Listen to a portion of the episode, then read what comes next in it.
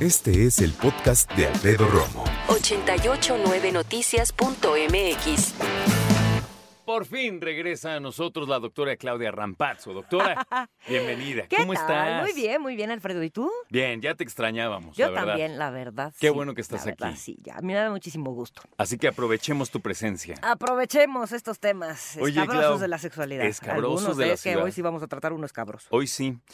Miren, todo el mundo desempeñamos nuestra sexualidad eh, buscando placer, pero también el hecho de cuidarnos a veces es lo que pues llega a fallar y sobre todo en cuestión de la prevención.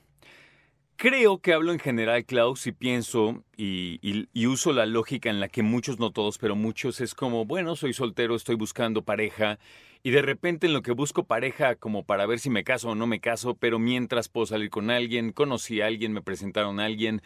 Y entonces hoy día, que hay una libertad sexual mucho más grande que hace décadas, pues simplemente decimos, pues ¿por qué no? No le estoy haciendo daño a nadie. Sin embargo, hay veces que tienes que cuidarte a ti mismo porque las enfermedades de transmisión sexual están a la orden del día. Están a la, orden, a la orden del día, efectivamente, como tú dices, y no siempre se notan. Y no siempre se ¿No? nota. Porque podemos ver una vulva o una vagina, incluso en el interior de la vagina a través de un examen ginecológico o un pene, ¿no? Revisarlo por fuera, cosa que muchas personas hacen, o sea, a la hora de acercarte a los genitales de tu pareja, pues más vale observar, ¿no? O sea, si puedes echar mano de una lupa, pues estaría fantástico, pero muy antierótico, lo entiendo. Pero bueno, por lo pronto con, pero por voy lo por pronto- mi lupa. pero por lo pronto con tus ojitos. Claro. Es que en Europa hay sexoservidoras que sí, como parte del- De su trabajo. de su trabajo, revisan con lupa los genitales y están capacitadas para detectar algunas cosas. Qué bueno. Que bueno, porque si hay alguna verruga, bueno, pues lo vamos a ver. Si hay alguna lesión herpética, o sea, por herpes, pues también se nota, ¿no? Pero efectivamente lo que estábamos platicando fuera del aire es que hay muchas eh, enfermedades de predominantemente de, de, eh, digamos, de transmisión sexual, porque se llaman así ahora, enfermedades o infecciones de transmisión predominantemente sexual, porque hay otras que también se pasan de manera no sexual, ¿no? Como la hepatitis, por ejemplo, por una transfusión, Pero también por un encuentro sexual sin o el protección. VIH es igual. O el VIH, exactamente. Entonces, no solamente es de manera sexual que se pueden transmitir. Pero entonces, hay muchas que no se manifiestan de ninguna manera. O sea, vemos los genitales perfectamente bien, no hay una roncha, no hay cambios en la coloración, no hay comezón, no hay secreción. ¿No? no todo es como la gonorrea, que dices, bueno, sí, francamente sale sí, pus de la uretra y dices, ay, ¿qué es esto? Ah, no te pases, en serio no sabía eso. Ah, sí, sí, de la uretra Oh, masculina y femenina, digo, no, no, notoriamente, ¿no? O pues las, la sífilis pasa por distintas etapas y muchas, algunas de ellas no tienen eh, nada que ver con los genitales, o sea, salen unas manchas en las palmas de las manos, por ejemplo, y en el resto del cuerpo, pero entonces pues uno puede decir, pues es una dermatitis, ¿no? O sea, me dio alergia al Claro. jabón y no, es sífilis. ¿No? Entonces, eh, este tema de revisar los eh, genitales de la pareja llega hasta cierto punto. O sea, lo que debiéramos hacer de una manera responsable y preventiva sería que si nos vamos a vincular eróticamente con alguien, erótica y, bueno, sexualmente, pues, o sea, si nuestros genitales van a entrar en acción unos con otros o por lo pronto nuestras mucosas, porque puede ser la boca con los genitales, pues lo ideal sería pedir estudios o tener estudios y mostrarnos los estudios, ¿no? De ciertos perfiles específicos que tienen que ver con estas infecciones de transmisión predominantemente sexual. Hay en un laboratorio una. un. ¿qué le llaman? Como un, un estudio Sí, perfilado sí, sí. para eso. Sí, sí, los hay. Y o sea, si llega a no- decir, oigan, somos pareja, queremos hacer un estudio para los dos estar perfectamente claros y Sí. transparentes en cuanto a lo que nuestro Sí, cuerpo sí, sí, sí, sí, pues normalmente te toman VIH, pero hay que sacar VIH tipo 1, tipo 2, eh, habría que ver virus del papiloma humano, Ajá. habría que checar determinaciones de herpes, que eso es en sangre, BDRL, que es para ver este si hay sífilis, Hepatitis. Hepatitis, o sea, es un estudio bastante más completo que el que nos hacen, por ejemplo, así de pisa y corre cuando nos vamos a casar. Claro. ¿no? Que nos dicen "No, a ver, los exámenes de laboratorio, pues creo que normalmente es VIH y VDRL y párale de contar, o sea, de ahí nos sale la hepatitis, nos sale este la gonorrea, nos sale el herpes. El herpes, además el mendigo herpes genital, lo que ocurre con él es que aunque no tengas lesiones, puedes estarlo transmitiendo, ¿tú crees? O sea, aunque no tengas lesiones en los genitales, Sí, si que alguien- no se te haya manifestado a ti. puede que se haya manifestado alguna vez y después ya se apagó la lesión, como la- lo- el que tenemos en la boca, por En ejemplo, ¿no? El herpes tipo 1. Este, pues ese a veces aparece, o sea, si nos asoleamos, si bajan las defensas, si tuvimos una infección y fiebre y demás, es factible que aparezca el herpes y después pueden pasar años sin que vuelva a aparecer. Lo mismo pasa con el herpes genital. Entonces, a lo mejor una persona tuvo una manifestación de herpes genital o unas lesiones por ahí de 2015 y van cuatro años que nada, ni se enteró que era herpes, no fue al médico, se autolimitó, como luego suele suceder, o sea que las ronchas se, apagan, ¿no? Las vesículas se secan y ya desaparece. Y sigue transmitiendo el virus aunque no tenga una lesión activa en los genitales. Esa es la Mm. cosa, porque además no se ve la lesión activa. Es decir, si a ti te ha sali- si a ti te ha salido un fuego en la boca, por ejemplo, y ahorita no lo tienes, pues ahí está el mendigo virus, o sea, no está exterminado, aunque te hayas tomado antiviral. ¿Dónde vive? En tu piel. Vive en los nervios. No, no vive en la piel, vive en los nervios. Y después se manifiesta en la piel. O sea, en todas las inervaciones nerviosas, ahí está el virus. Ya sea el tipo, el, el herpes tipo 1 o el herpes tipo 2. Pero entonces, lo ideal sería que de una manera muy madura y abierta dijera, vámonos a hacer unos exámenes. Pues vámonos a hacer exámenes. Cuando tienes una nueva pareja, pues siempre es eh, divertido, estás como muy clavado en términos de que te gusta mucho o a lo mejor te agarró un enamoramiento súper denso. Qué bueno, eso se disfruta, eso cambia nuestro estado de ánimo, es un químico, o mejor dicho, una mezcla de químicos, un cóctel químico en nuestro cerebro que nos hace estar eufóricos y esta onda de no te puedo soltar, no cuelga tú, no, no, ya no me quiero ir, no, nunca te vayas, nunca me voy a ir yo, jamás, ¿no? Pero también este cóctel químico de sexualidad. Y entonces es. nos prendemos. Y entonces dices, quiero que seas mía y tú también, y qué padre, pero ¿qué hizo antes? Y no manera de juzgar, sino que, lamentablemente, y yo lo veo así, Clau, de repente los contagios son cuestiones accidentales. Nadie dice, voy a tener relaciones a ver qué me da. Nadie, nadie, nadie en el mundo dice eso. No, pues no. Nadie tiene la culpa realmente. No, bueno, hay algunas Tiene personas. bueno, eh, responsabilidad. sí, sí, sí, tienen. es una corresponsabilidad. O sea, en el momento en el que tenemos actividad sexual con alguien, es una corresponsabilidad el saber y el entender que si no estamos utilizando protección, o a veces aún utilizando protección, pues se nos puede pegar algo o podemos pegar algo. O sea, es una realidad y es una realidad de dos. O sea, es- cuando pensamos de quién es la responsabilidad del método anticonceptivo o de la protección, pues es una corresponsabilidad. O sea, no puedo decir a estas alturas de la vida que, ay, ella se embarazó. Sí, claro. No, pues sí, ¿dónde andaba tu pene cuando Sí, ella se embarazó, no? Pues sí, adentro de ella y sin protección, ¿no? O es que él me embarazó, ¿no? O es que me engañó y entonces me dijo que no, que estaba tomando anticonceptivos y yo le creí. Entonces, bueno, en el entendido de que nada es seguro y no podemos asegurar que los demás nos digan la verdad, digo, hay parejas establecidas en donde es claro que sí, ¿no? Pero si es una pareja eventual, pues con mucha más razón. Pero fíjate No qué fuerte que lo digas. Está establecido que nada es seguro. No, nada es seguro, Nada. no, no, bueno, pues Nada. Es, que, es que es así, o sea, es, Es, que así. todo el mundo puede decir, mira, el condón, sí, el condón es maravilloso. Tiene su rango de error que cada vez más mínimo, tengo Sí, entendido. es un muy... si lo- 99 punto y Claro, cacho. si lo colocas bien, es muy Si lo seguro, pero no te pero- cubren las bolsas escrotales. Es lo que te iba a decir, ¿no? ¿no? Entonces, si ella tiene una lesión en el periné, que es el espacio que hay entre la vagina y el esfínter anal, si hay alguna lesión, si hay un herpes ahí, si hay un virus del papiloma, esa parte del cuerpo está en constante fricción con las bolsas escrotales del hombre. ¿No? Entonces, o entre dos hombres también, o sea, si hay algo en las bolsas escrotales, pues evidentemente el condón, a menos de que, que yo no sé por qué no lo inventan. O Sí, sea, un es lo que yo estaba que pensando incluya ahí- ahorita. que incluya claro, las un bolsas paquete de preservativo que te cubra todo el pene y puedas agarrar también tus bolsas escrotales. Que debe Claro, ser, claro. imagínate, no me puedo ni imaginar lo incómodo que sería eso. ¿eh? Pues quién, sí, Sí, nada más imagínate. Es que no tengo bolsas escrotales ni testículos para imaginar, porque fíjate, si hay, hay fundas, Ajá. hay fundas que venden en los sex shops que son lavables, son de silicón y son como juguetes sexuales, que sí envuelven las bolsas escrotales. Pero es de protección o es más bien como de juego. Es de juego, pero te protege porque es un silicón muy grueso. Pero además de- adentro tiene como cilios, o sea, como tentaculitos chiquitos de silicón, tanto adentro como afuera, entonces tanto él como su pareja se estimulan a pesar de, la, de lo grueso del material. Y esas fundas, que son lavables, sí incluyen las bolsas escrotales. Y yo he tenido pacientes que los han usado y no- dicen que no son incómodos, ¿eh?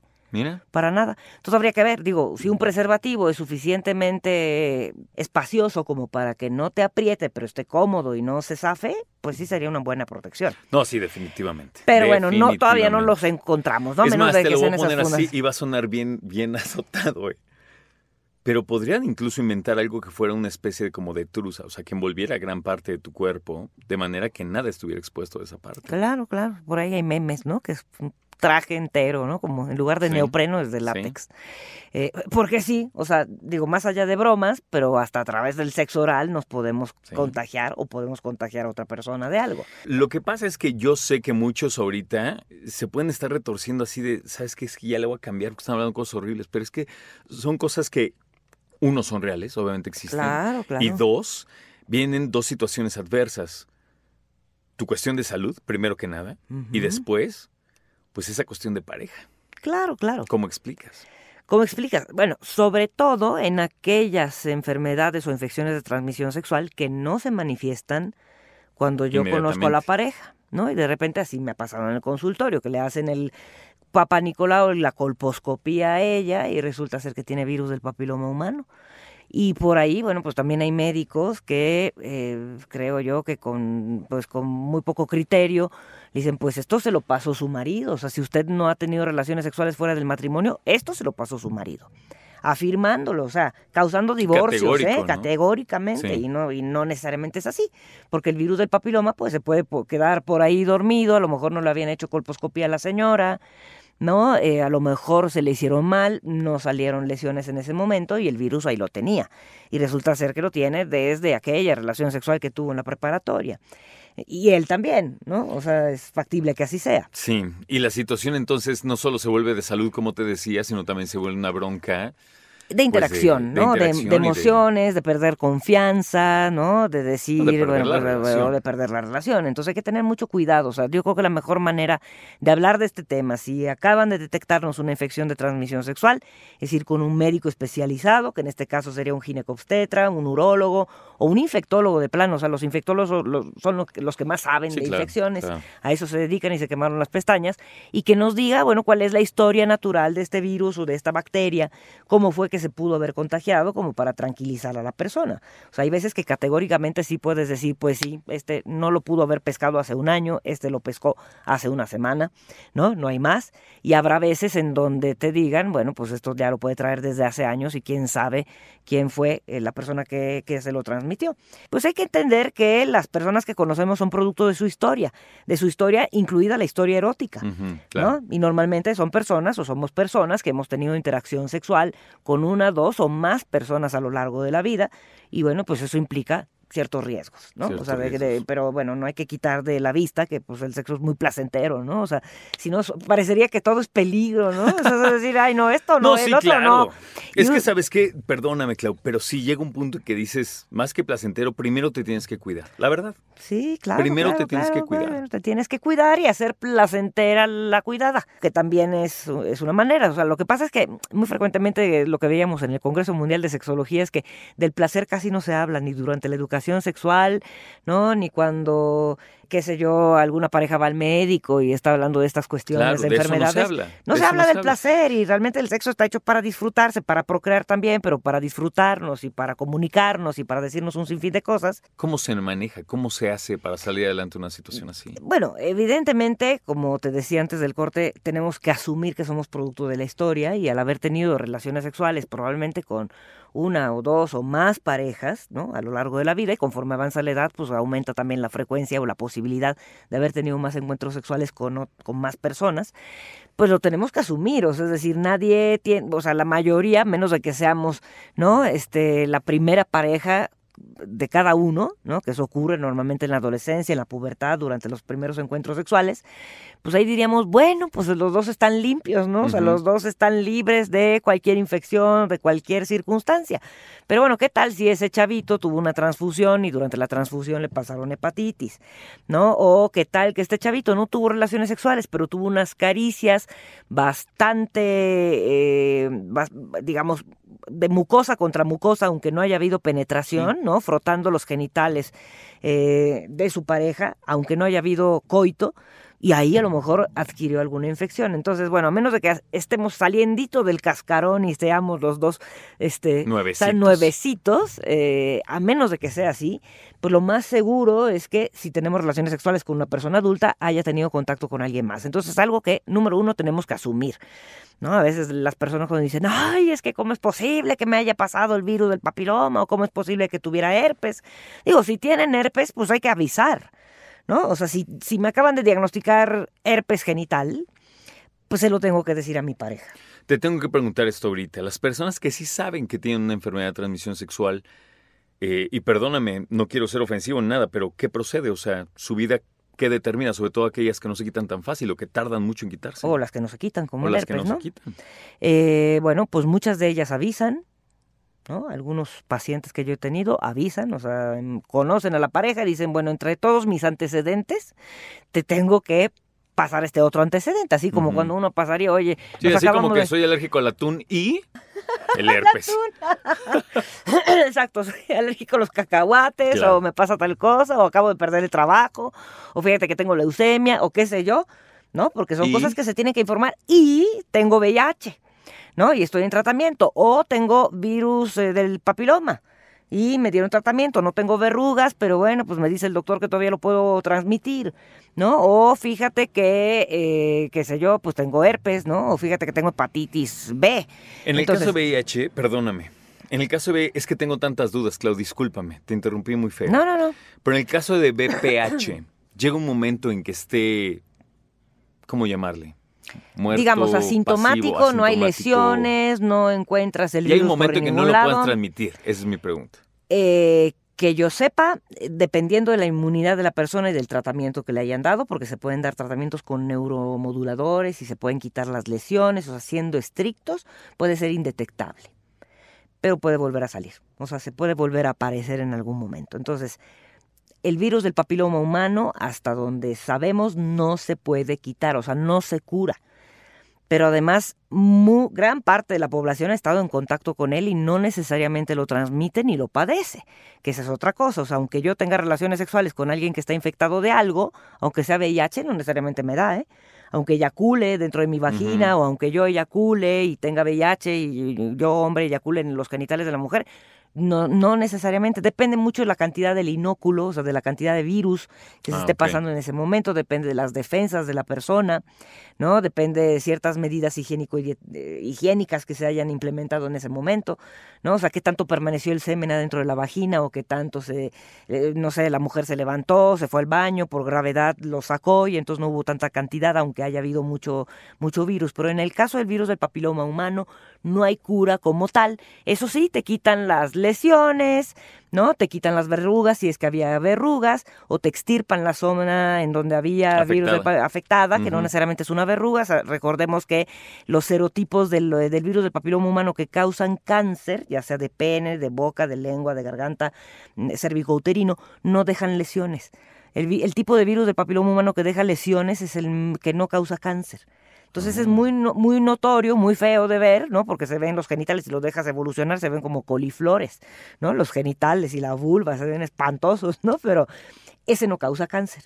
O sea, es muy espantoso en términos visuales. O Pero sea, digamos que el silencioso, el discreto. pero el discreto, el silencioso, el que te hacen una colposcopía, es decir, es decir, te miran el interior de la vagina y el cuello del útero con una lupa y le ponen ahí ciertas sustancias que se empalidecen, hace que se empalidezca la mucosa, ¿no? O el pene o dentro de la uretra, si ponemos ácido acético, si ponemos ácido acético en el glande, que es como vinagras de cuenta, pero de uso médico, este, si esas zonas se empalidecen, lo más seguro es que haya lesiones por virus del papiloma humano, de ese que sí causa cáncer, pero no causa verrugas. Por eso hay que revisarse, amigos, y por eso hay que estar tan pendientes de nuestra salud física y obviamente por ende sexual. Claro, Eh, claro. Y Clau, bueno, utilizar las protecciones que estén eh, a la mano y si no se puede más, bueno, pues no se pudo más. es decir, Pues pues, es como así, es como andar en coche. Porque déjame decirte algo, ¿no? y, y- y- y por favor tómenlo con sus reservas, lo digo en buena onda y en son de paz, pero pues una puede ser esa lotería tan tremenda, pero otra lotería también es dar vida, ¿no? Sí, claro. Hay gente que se embaraza de todo esto, pues. Sí, por supuesto, claro, Entonces, claro. es así, es así. Es así o... Y, y esto y otras cosas hacen que ruede el mundo, amigos. Escucha a Alfredo Romo donde quieras, cuando quieras. El podcast de Alfredo Romo en 889noticias.mx.